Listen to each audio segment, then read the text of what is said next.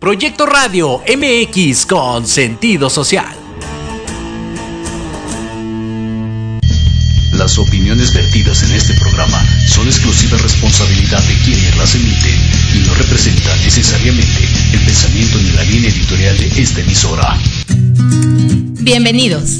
Este es un espacio dedicado a ti y tu salud integral con los mejores consejos sobre tratamientos naturales. Hablaremos de homeopatía clásica, nutrición, deportes e higiene emocional. Wow. Estás en Salud y Vida Plena con la doctora Sandra Castellanos Morales. Comenzamos.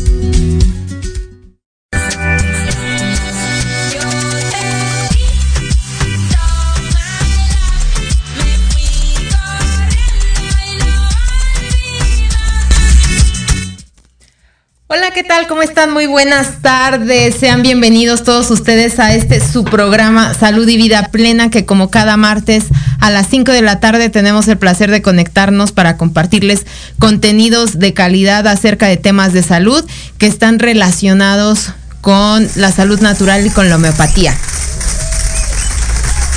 Es un gusto de verdad que el día de hoy nos acompañen y que además tengamos eh, la, compañía y la presencia de una serie de, maestros y amigos, colegas, homeópatas, ya que el día de hoy tenemos un tema súper interesante por abordar y es justamente el tema de la investigación en homeopatía, este tema de investigar que le da el sustento a la homeopatía como medicina científica y justo para lo cual el día de hoy hay dos invitados, dos invitadazos diría yo, eh, que, que, trabajan muy, muy eh, constantemente con temas de investigación en homeopatía, pero que justo están aquí para explicarnos cuáles son las diferencias entre la investigación tradicional y la investigación eh, de la homeopatía. Y por supuesto, pues cuáles son los beneficios o las ventajas que obtenemos de, de nuestras investigaciones y cómo es que en homeopatía solo investigamos probando los medicamentos en personas humanas. Así que si tienen a alguien que les diga, eso, eso no es verdad, eso no funciona, lo que sea, este es un programa buenísimo para que, para que quede claro cómo es la forma en que investigamos y conocemos acerca de los medicamentos homeopáticos y no solamente de los medicamentos, sino de cómo abordamos también a los pacientes o por qué los abordamos de, de la manera en que lo hacemos.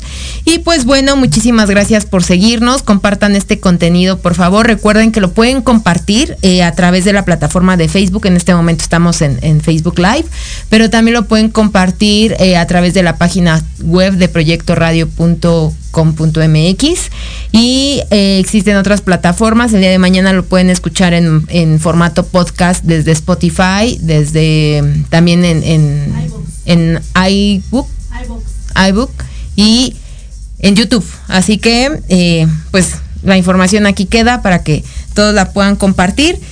Y pues bueno, es un gusto, es un gusto de verdad estar aquí. Ya se acercan fechas importantes, está acabando el primer mes del, año y pues vamos a seguirle echando ganas con todo y todo. Y pues bueno, para ya no dar más vueltas al asunto, la verdad es que luego me acuerdo ya que salimos de que no mencioné algo, pero pues ya, ya se los dejaré por escrito si es necesario.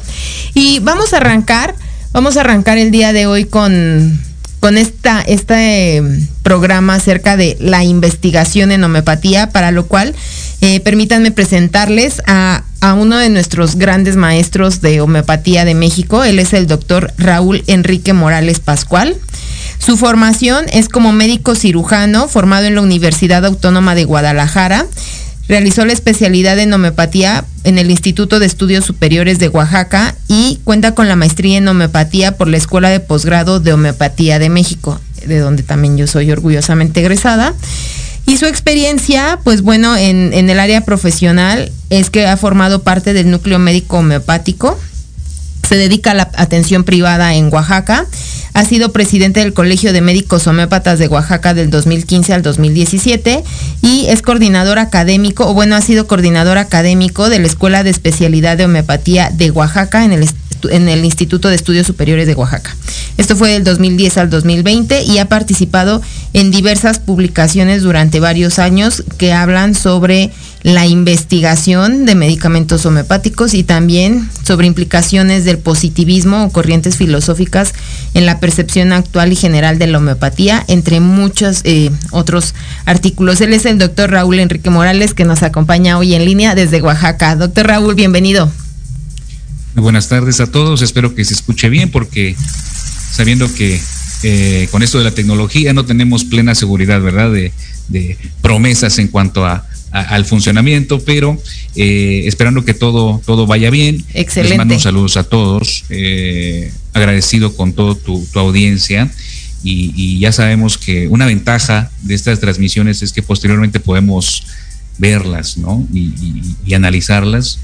Y muy agradecido contigo, doctora Sandra, por, por tu espacio y, por ah, atender a la importancia de hablar de estos temas eh, de manera abierta.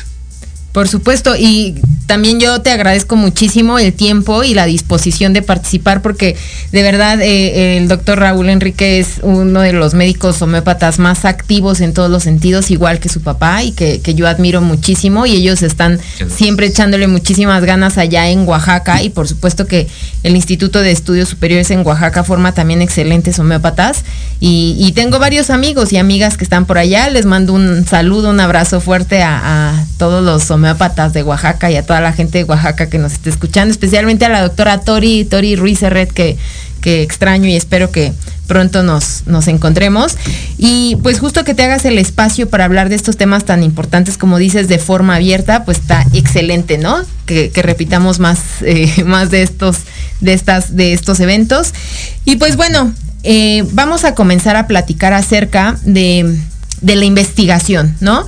Mm, este tema de, hablar de la investigación, pues bueno, para los que estudiamos homeopatía, eh, primero como médicos y después como especializándonos en, el tema, por supuesto que pues es un tema de una materia o dos que pues está presente y que es obligado, ¿no? No lo podemos saltar. Sin embargo, es curioso ver cómo muchas personas creen que, pues no hay como investigación o no hay algún sustento científico, ¿no?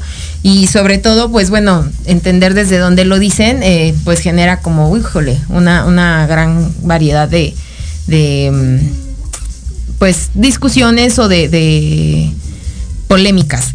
Pero la, la, realidad es que existe una, una, investigación, que existe un proceso y que existe una metodología en homeopatía para saber qué estamos haciendo y por qué lo hacemos de esa manera.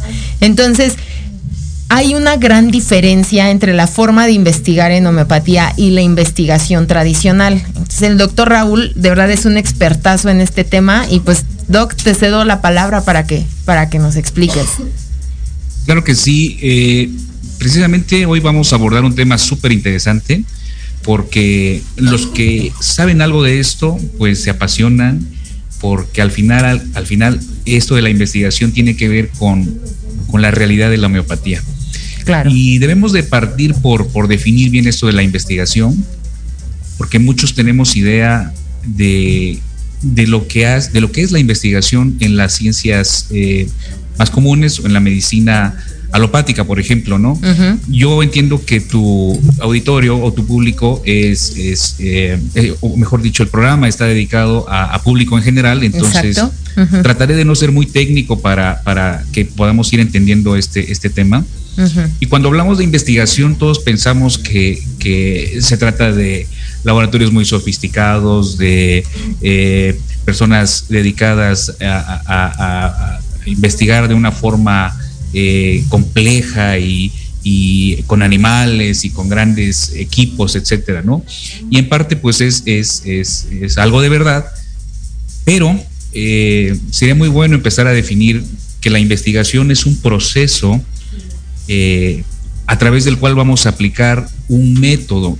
Y hablando de métodos, empezamos con las diferencias, doctora Sandra. Exacto. Porque eh, nos tenemos que remontar necesariamente hablar de las diferencias de la medicina misma, de los fines y del objeto de, lo que estamos acostumbrados a, tratar o a, manejar, que es eh, en general la medicina alopática, y lo que eh, especialistas como tú y, yo dedicamos a, estudiar, que es la homeopatía, ¿no?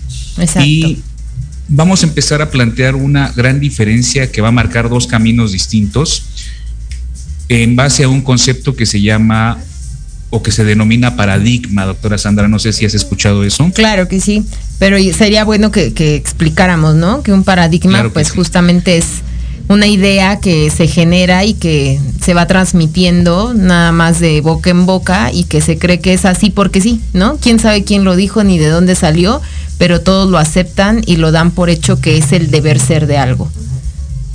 Entonces, este concepto de paradigma eh, es un conjunto de ideas que pueden ser reales y comprobadas o no, sin embargo, constituyen la base de eh, un conocimiento o una ciencia o, en general una postura filosófica incluso, ¿no?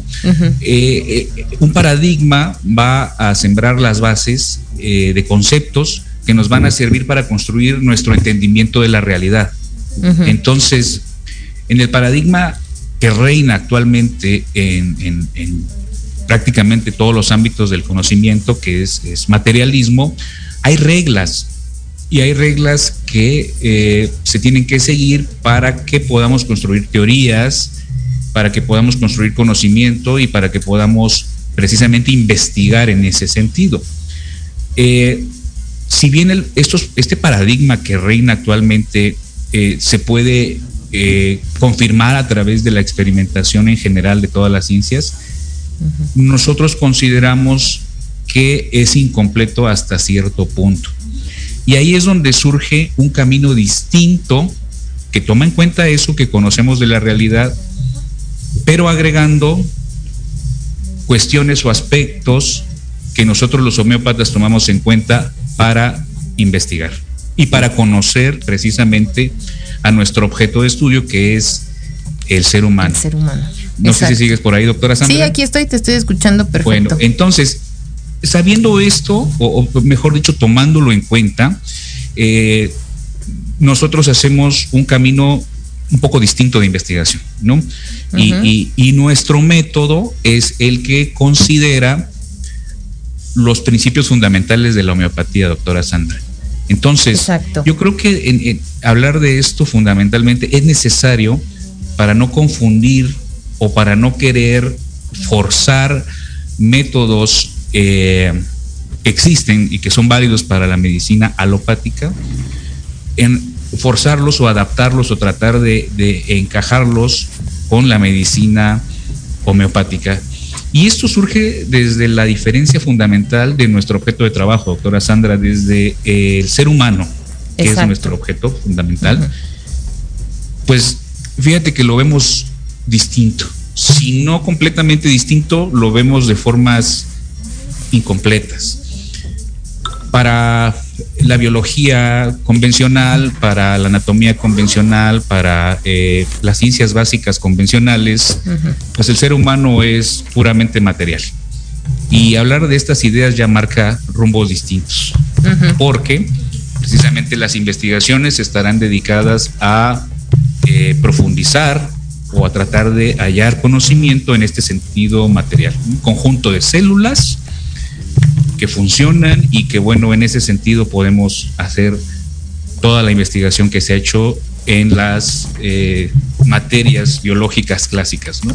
Exacto. Como homeópatas nosotros agregamos a este conjunto de células y a esta materia que forma al ser humano conceptos que eh, son un poco más complejos porque resultan de orden inmaterial, pero que tienen manifestaciones muy claras en nuestra vida. Y, ahí empezamos. Ahí empezamos con las diferencias, ¿no? Ahí empezamos con las diferencias y es súper necesario mencionarlo porque eh, cuando no adaptamos bien los protocolos de investigación tomando en cuenta esos conceptos, es cuando surgen los errores, eh, eh, tanto en el diseño de estas investigaciones como en las interpretaciones de los resultados, ¿no? Entonces, hay muchos niveles en los que podemos eh, ir investigando dentro de la, de la homeopatía, pero llegaremos a un punto donde es eh, un camino único para nuestra ciencia. Veo que por ahí ya llegó. Ya está aquí, claro que sí, la otra invitada especial, la doctora Andrea, ya anda por acá. Hola, buenas tardes a todos. Bienvenida, doctora, qué bueno que estás aquí, que llegaste bien. Y pues bueno, la doctora Andrea ya la conocen, ya anteriormente había estado presente en otro de los de los programas acerca de la educación en homeopatía y pues esta vez también aquí con como maestra en en educación, pues nos va a apoyar sobre estos temas de investigación. Bienvenida. Gracias por la invitación y muchos saludos a, al doctor Raúl Morales. Saludos, Andrea. Te escucho fuerte y claro. Muy bien. Okay. Pues bueno, Doc, retomando este, esto que estás comentando, pues justo lo que yo les comento a los pacientes cuando cuando dicen, hacen referencia a algo de que no es científico o que cómo sabemos, es que eh, el objeto de estudio, como tú lo mencionas, es el ser humano, ¿no? El hombre mismo. Pero la forma en que eh, estamos acostumbrados a que nos, nos atiendan o que a veces como médicos generales estamos acostumbrados a estudiar al ser humano es solamente eh, lo biológico, lo material, lo que se ve, lo que se mide y lo que se puede tocar. Y entonces eh, en homeopatía resulta que no es lo único que estudiamos, estudiamos esta otra parte que no es material, pero que se manifiesta y es a lo que nosotros le llamamos manifestaciones de la vitalidad y por lo cual siempre les digo que la, homeopatía es una medicina vitalista, ¿no? Y entonces para estudiar estas cosas que, que se manifiestan, pero que no las puedes tocar o que no las puedes medir de una forma cuantitativa, pues es todo un reto, pero justo hay una metodología en homeopatía para poderlo hacer. Así es.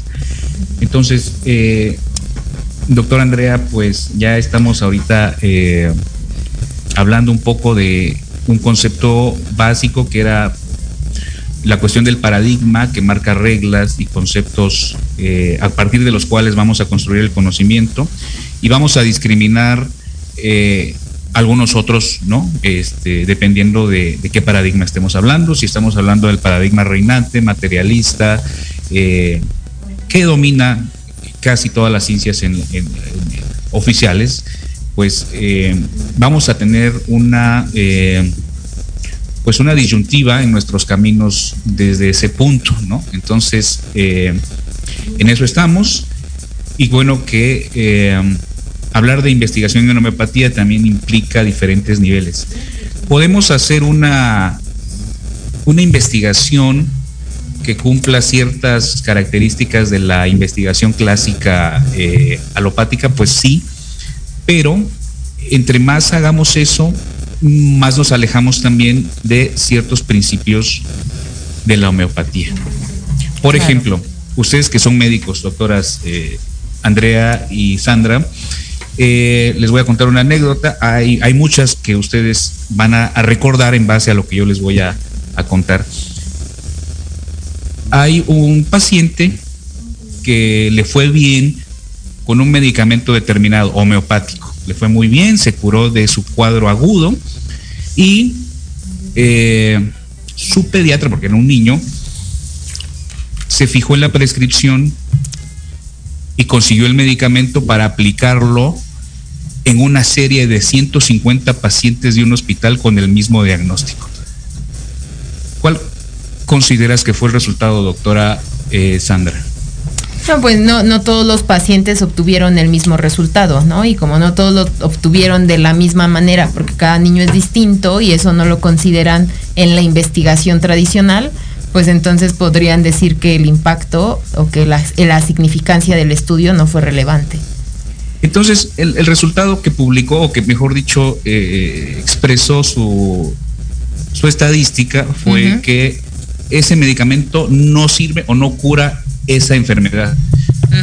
Pero si ya estamos hablando de estos conceptos, ya tenemos otro camino, ¿no? Porque en homeopatía no hablamos de enfermedades, no prescribimos por la generalidad, es decir, por, por, por eh, a todos lo mismo. Y eh, la estadística no la hacemos de esa forma, ¿no? Entonces, ahí debió haber tomado en cuenta los principios de la homeopatía para diseñar un protocolo de investigación adecuado para probar la eficacia. Ahora, que aquí también en base a los objetivos de ese protocolo, vamos a ver si están adecuadamente eh, encaminados a, probar lo de la homeopatía o si simplemente quieren eh, hacer una estadística simplista, ¿no? Eh, pues rompiendo muchos de, de los conceptos que nosotros utilizamos para nuestro diagnóstico y nuestra prescripción. No sé qué opina doctora, doctora Andrea en base a esto. Añadiendo un comentario acerca de esto es que, bueno, eh, uno de los principios fundamentales, como ya se ha predicado en muchas otras ocasiones en este programa, y es en homeopatía, es la individualidad, ¿no? Entonces, eh, en cuanto a ese, ese estudio, eh, tendría que haberse tomado cada uno de los casos de manera individual para saber qué medicamento era el que le, le podía mejorar los síntomas. Pero se han hecho estudios eh, para tratar cierta enfermedad em, con homeopatía, pero con un método distinto. Recuerdo ahora, creo que no sé si lo comentamos en el, en el episodio anterior cuando vine, pero em, tratamos con homeopatía, con medicamentos homeopáticos, una enfermedad parasitaria que es leishmaniasis y entonces tuvimos un grupo de, de 30 personas eh, a las cuales les hicimos toda la historia clínica muy bien detallada de manera homeopática y a cada uno de, de, de los 30 pacientes en estudio que tenía el mismo diagnóstico, en este caso de leishmaniasis, de esta enfermedad parasitaria, a cada uno de los, de los eh, pacientes, se les dio un medicamento preciso, individual para cada uno de ellos. Y nuestra, nuestro resultado, nuestro grato resultado fue que cada uno de ellos mejoraba y mejoró sus síntomas, incluso las lesiones ulcerosas que causa este, este parásito eh, principalmente en, las orejas, que las mutila. Eh, el tejido se recuperó y los resultados fueron muy favorecedores. Entonces se puede hacer investigación de esa manera. También a nivel eh, de un grupo de personas tratadas con homeopatía, pero con otro método que no que sea eh, individual y se puede hacer. También, de hecho, hay muchos, eh, muchos otros estudios que se han hecho, así como el que menciona el doctor Raúl Morales, de que a muchos niños se les da un mismo, medicamento, homeopático. Como por ejemplo en las epidemias, recuerdo un, estudio en Cuba que se hizo para tratar una epidemia, eh, creo que causada también por, otro mosquito, no sé si fue una, una, una infección viral y también los, resultados fueron favorecedores porque la homeopatía también eh, se ha visto que tiene buenos resultados en, enfermedades epidémicas.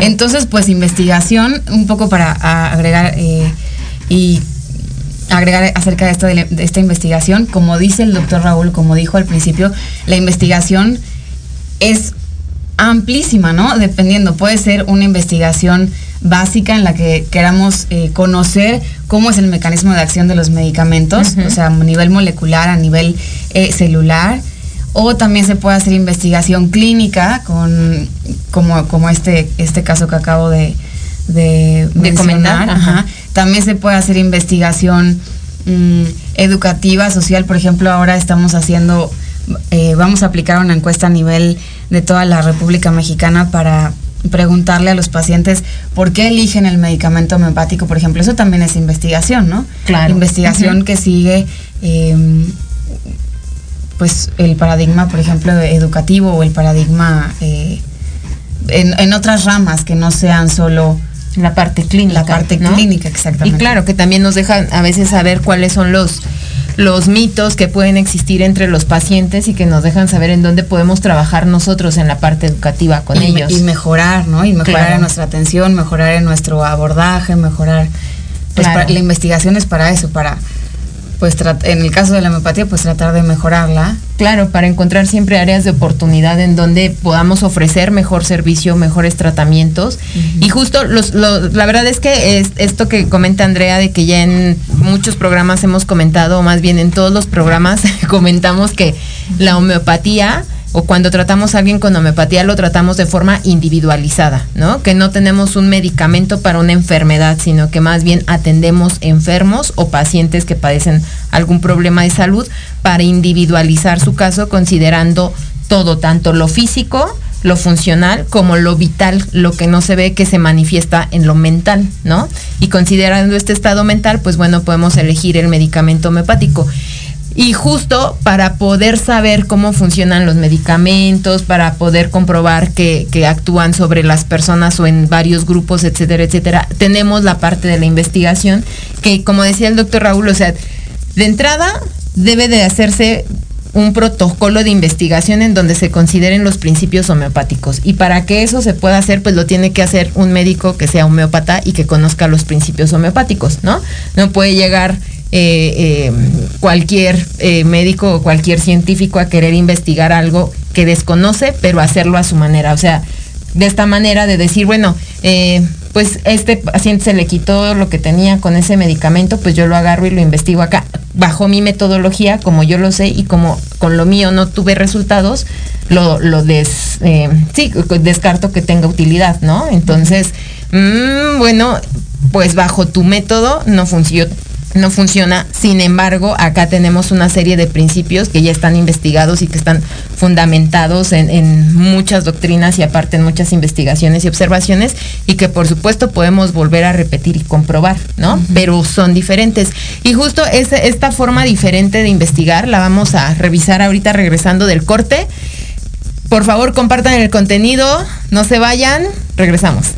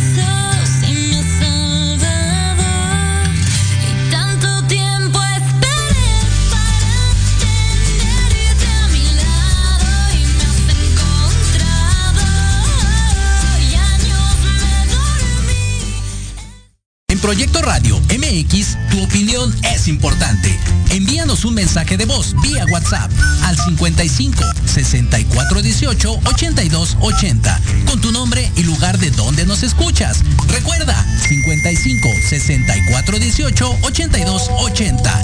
Ahora te toca hablar a ti.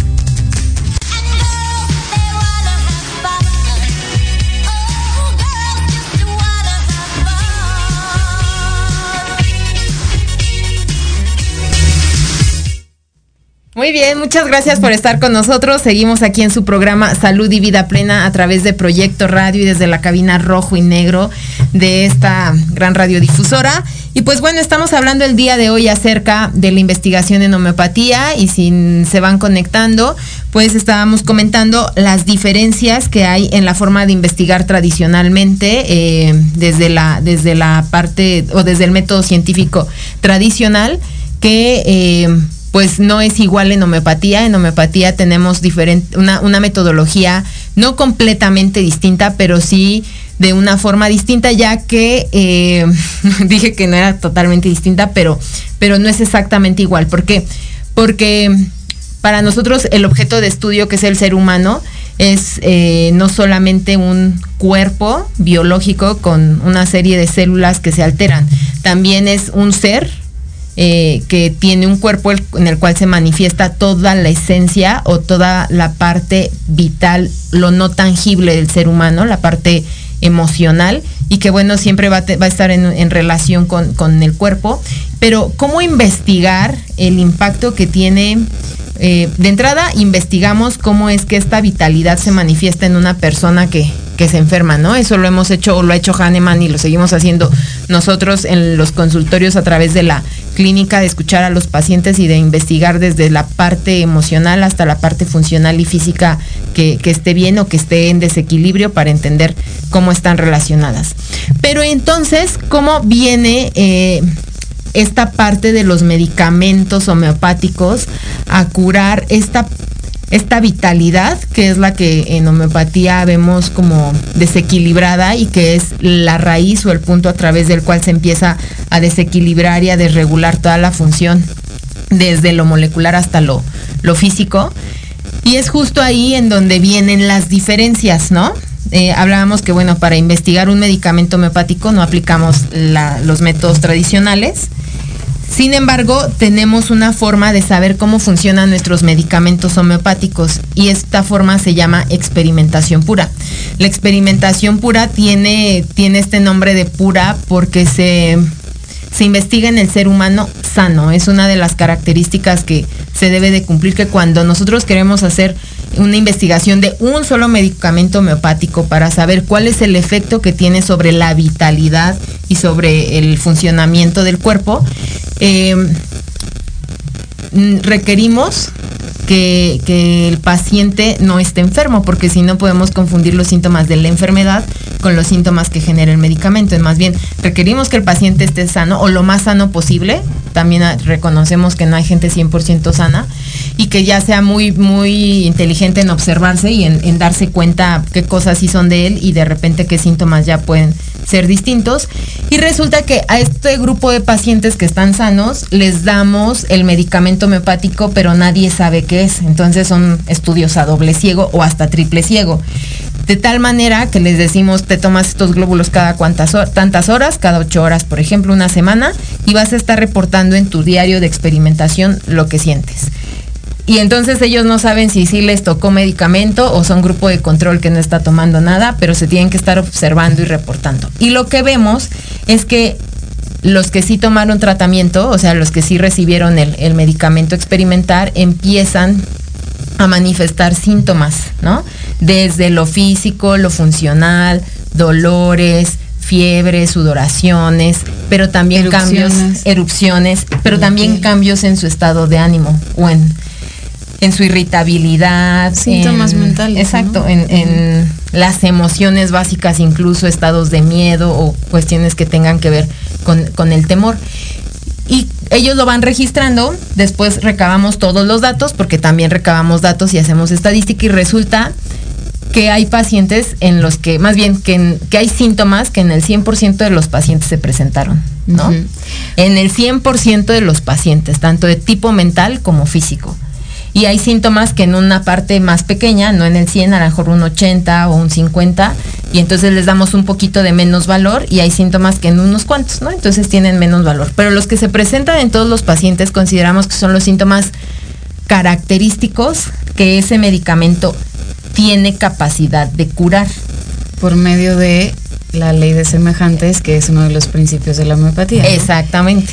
Y de esto, de lo que está hablando la doctora Sandra, es lo que nosotros llamamos experimentación pura, que es el tipo de investigación que se utiliza en homeopatía para conocer los efectos de los medicamentos en eh, personas sanas. En personas, ajá. Y que después vamos a aplicar o vamos a, prescribir para eh, curar en los, en los individuos enfermos que tengan esos síntomas. Exactamente. Y para eso me gustaría que el doctor Raúl, si todavía está aquí, nos platique un poco sobre todas las experimentaciones o alguna eh, que ha realizado y que nos cuente un poco de qué se trata, porque en la escuela, la escuela de Oaxaca de homeopatía de México es pionera en experimentaciones de medicamentos. Entonces él nos puede platicar y yo después, si hay tiempo, les platico de una que se hizo internacional hace, hace poquito tiempo. Ahí yo fui experimentadora. Ajá. Pero venga, doc, compártenos porfa uno de los de las tantas experimentaciones puras que han hecho ustedes en Oaxaca y, a grandes rasgos pues resultados para que para que vean. Retomando un, poco lo que, bueno, es muy importante eh, aclarar esto de la, de la investigación para posteriormente comentarles en específico algún medicamento. Ahí en los comentarios del Facebook comenta la maestra Rosario Sánchez que la, que la homeopatía se puede investigar en muchos niveles, eh, desde lo molecular hasta lo clínico, ¿no? Por ejemplo, eh, aquí tengo un medicamento, es un medicamento de laboratorio. Eh, podemos investigar la sustancia a través de equipos, a través de un estudio químico, bioquímico, etcétera, y llegar a conclusiones. Es un tipo de investigación. sin embargo, la mayor utilidad para nosotros los médicos, los clínicos homeopáticos, reside en el mejor de los laboratorios, que es eh, el organismo humano. Precisamente porque puede expresar no solo signos que son visibles como las lesiones o como las eh, o, como las disfunciones mm, que tengan una repercusión física, sino también lo que tú mencionabas, eh, que son los cambios mentales emocionales, que es parte de nuestro principio de integralidad, de, tomar al ser humano como un todo y que se desequilibra en toda su constitución, ¿no? Desde lo mental, emocional hasta la piel o hasta lo físico. Entonces, em, ya explicaste lo que son eh, las experimentaciones puras, que precisamente se trata de hacer estos provings o estas eh, pruebas en, un grupo clínico eh, el equivalente, bueno, no es un equivalente directo, pero eh, los alópatas hacen estos ensayos clínicos que no son para nada lo mismo, pero a, lo que me refiero es al trabajo con un grupo de pacientes voluntarios. Entonces ellos, a través de la técnica especial que se usa para esta cuestión, van a mostrar síntomas después de probar el medicamento y eh, se han hecho diversas investigaciones en México inéditas que, han contribuido a eh, la materia médica, es decir, a la, al conocimiento de nuevos medicamentos a nivel internacional. Obviamente en Homeopatía de México, en, grupos de distintos estados. Y hablando de, de, lo que me corresponde a mí, que es la Escuela de Oaxaca, que se ha dedicado también a la investigación en este sentido, hemos, hemos eh, desarrollado a través de, eh, el trabajo de mi padre, el doctor Morales, desde los años 80 hasta la fecha, un aproximado de 12 medicamentos nuevos eh, de diferentes orígenes, desde minerales, animales, imponderables como microondas. Y bueno, hay uno, hay, hay uno en especial que nos llama mucho la atención por su origen, que es eh, la meteorita. Es una meteorita que cayó en Argentina, en la región de Campo del Cielo, entonces por eso le pusieron meteorita Campo del Cielo Argentina. Pudimos obtener una muestra que nos proporcionó eh, la UNAM para poder procesarla a través de la farmacología homeopática, la farmacopea homeopática y preparar un medicamento eh, que casualmente y afortunadamente estuvo supervisada esa preparación por eh, equipo de química de la UNAM que nos visitó aquí en el laboratorio y registraron eh, pues una observación desde su punto de vista acerca de la preparación, ¿no? Entonces, fíjense, esa parte que ellos hicieron pues, es una investigación eh, de observación acerca de la preparación del medicamento. No nos quedamos ahí porque obviamente hicimos la experimentación pura en el grupo clínico de pacientes y obtuvimos síntomas eh, en casi todos los órganos y sistemas, pero muy concentrado o con una acción muy fuerte en lo cardiovascular y lo mental emocional. Tuvimos mejorías y manifestaciones de esto en la eh, presión arterial, con elevaciones notables en la mayoría de los pacientes. Entonces, dentro de lo que es el método homeopático, además de lo mental emocional, que eran un poco de, síntomas eh, relacionados con la ansiedad y los temores, eh, cambios en la presión arterial que hemos podido utilizar de esta forma con la semejanza para ayudar a nuestros pacientes que entre otras cosas sufren de hipertensión arterial. Entonces, eh, si todavía no tienen el medicamento, sería bueno que también lo consiguieran, doctora, se los vamos a, proporcionar. Gracias.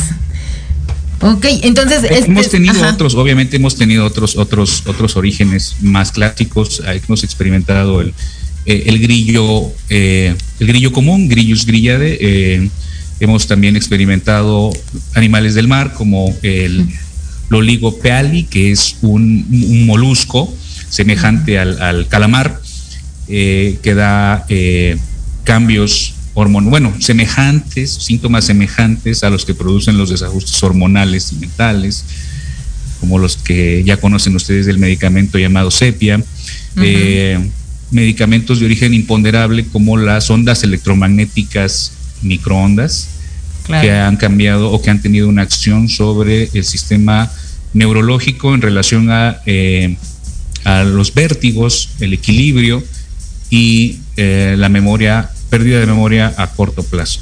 Entonces, eh, todos estos medicamentos eh, han, pasado por un proceso de investigación que afortunadamente se han recopilado en obras como el libro Materia Médica Mexicana del doctor François Flores. Saludos al doctor François. Ha, integrado nuestras investigaciones, sino también las de Homeopatía de México, las del Grupo Puebla y las de otros estados, haciendo una obra que reúne estas, estas investigaciones ya de forma seria ya publicada, ¿no? Pero precisamente quería comentarles que ese resultado es lo que buscamos a través del proceso de investigación homeopático, ¿no? Ese es un camino que es muy útil para nosotros los homeópatas porque finalmente es lo que nos sirve para tratar y curar los casos que podamos en nuestros pacientes. Claro, es la herramienta. medicamento. Porque, bueno, yo les decía, ustedes pueden investigar aquí eh, las moléculas, eh, pueden investigar las propiedades químicas, pero se queda en ese sentido y en ese camino únicamente, ¿no? Eh, lo que es más útil para los clínicos es poder aplicar los medicamentos, pero en base al grupo experimental de la experimentación pura.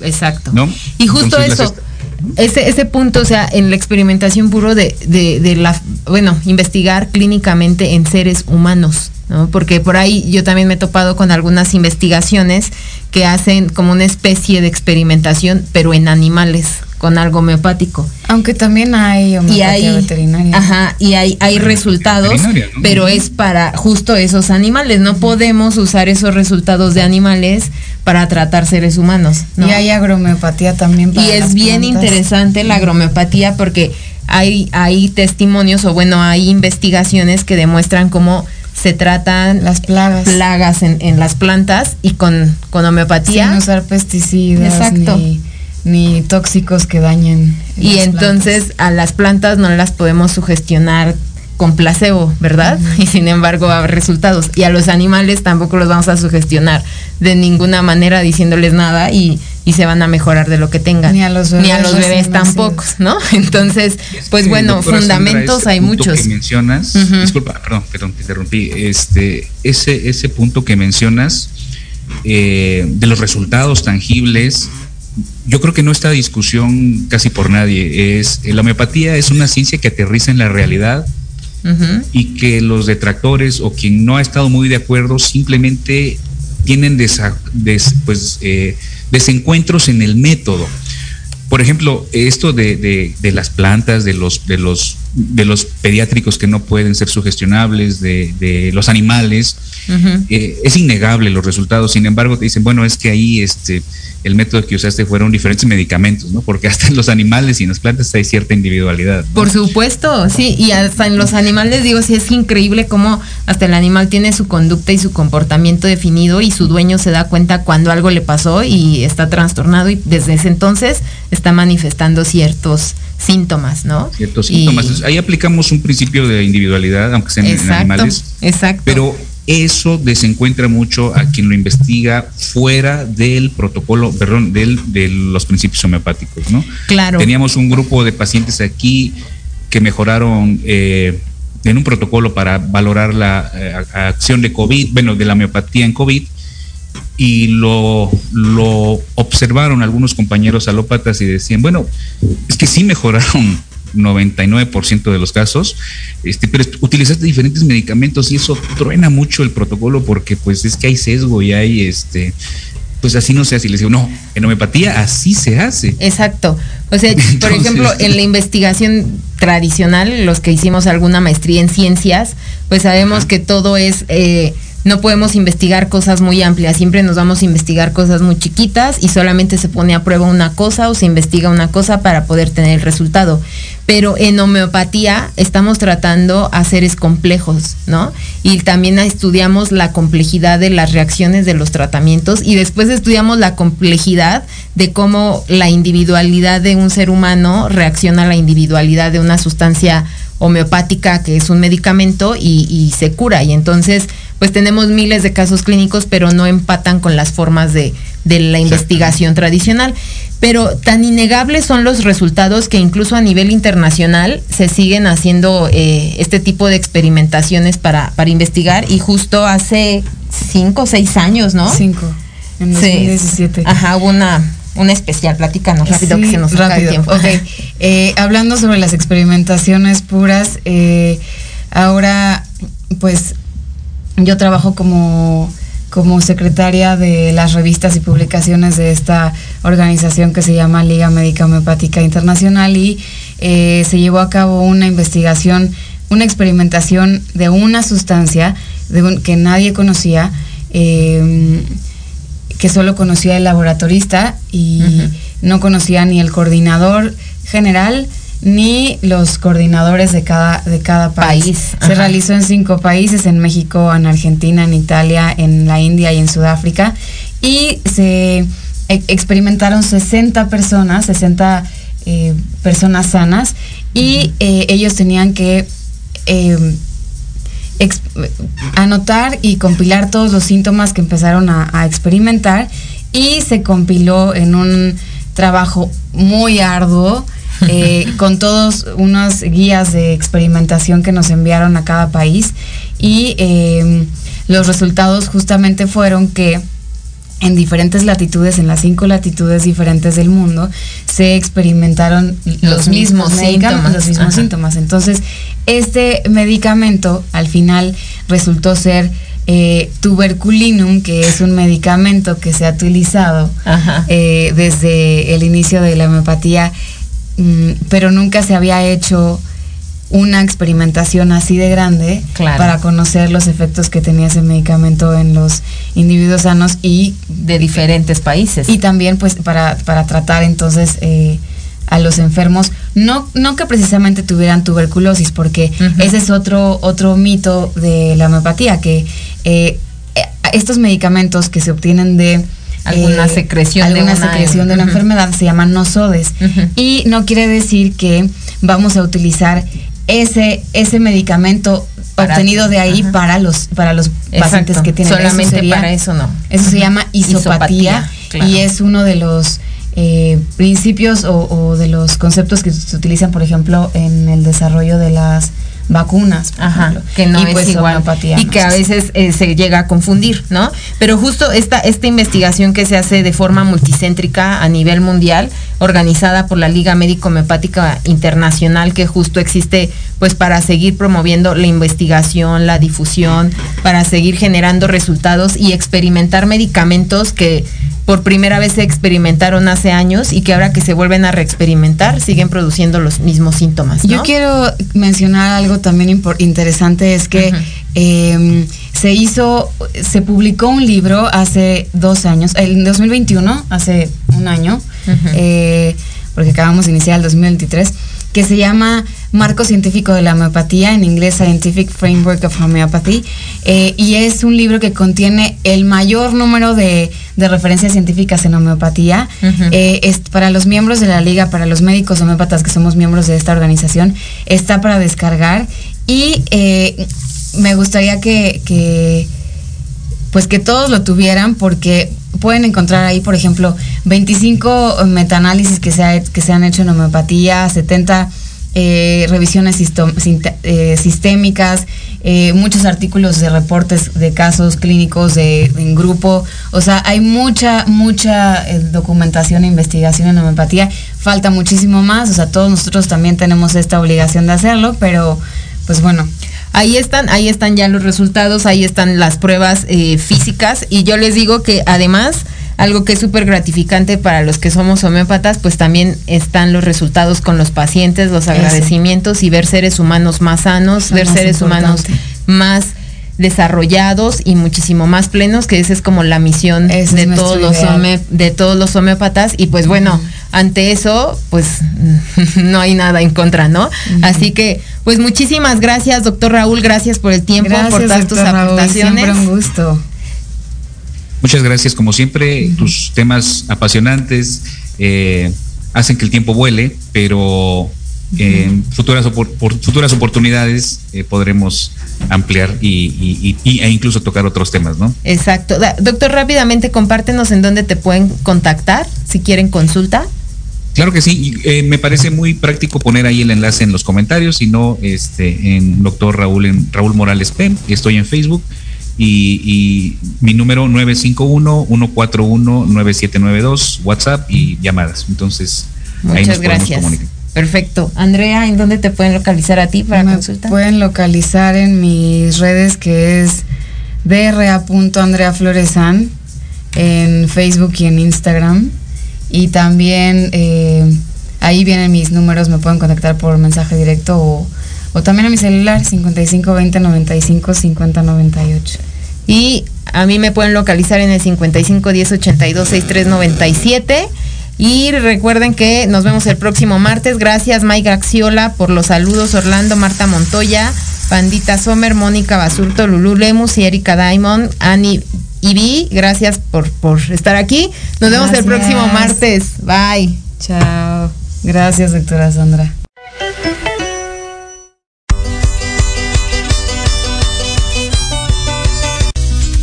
por habernos escuchado. Sígueme en Facebook como Sandra Castellanos y contáctame por WhatsApp al 55 10 82 6397. Recuerda que tenemos una cita en Salud y Vida Plena el próximo martes a las 4 de la tarde por Proyecto Radio MX, con sentido social. Estás escuchando Proyecto Radio MX con sentido social.